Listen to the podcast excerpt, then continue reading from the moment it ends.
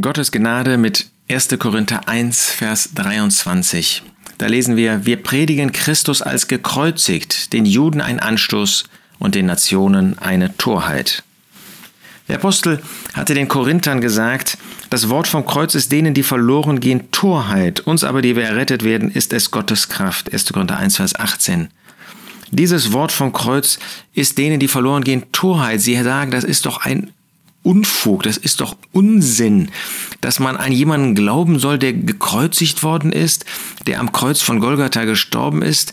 Was ist das denn für eine Lehre? Da kann man sich ja nur darüber lustig machen. Aber das ist genau die Lehre, die wir weitergeben.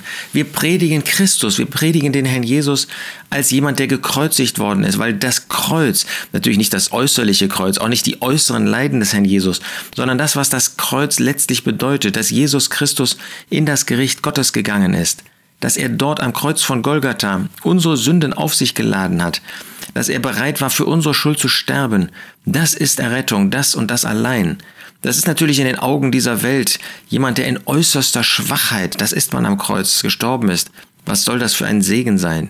Ja, für die Juden ist das Anstoß, weil es genau derjenige war, Jesus, den sie an das Kreuz gebracht haben, den sie verworfen haben, den sie den Nationen, dem Pilatus übergeben, überliefert haben. Da, da wehren sie sich mit allen, äh, mit allem, was sie haben, dagegen. Das ist ihnen Anstoß. Sie wollen nicht, dass Jesus ihr Retter ist.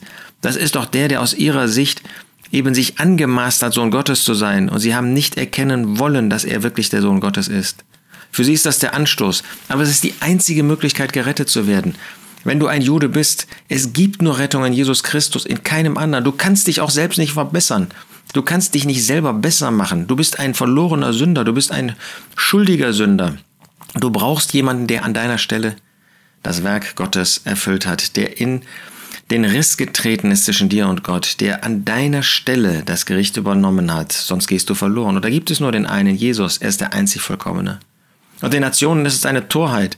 Was, ich soll gerettet werden durch einen, der da an einem schmachvollen Kreuz hängt? Undenkbar. Doch, es ist das einzig Denkbare, ist das Einzige, was die Rettung bringt. Wir predigen Christus als gekreuzigt, den Juden ein Anstoß, den Nationen eine Torheit und für uns zum ewigen Segen.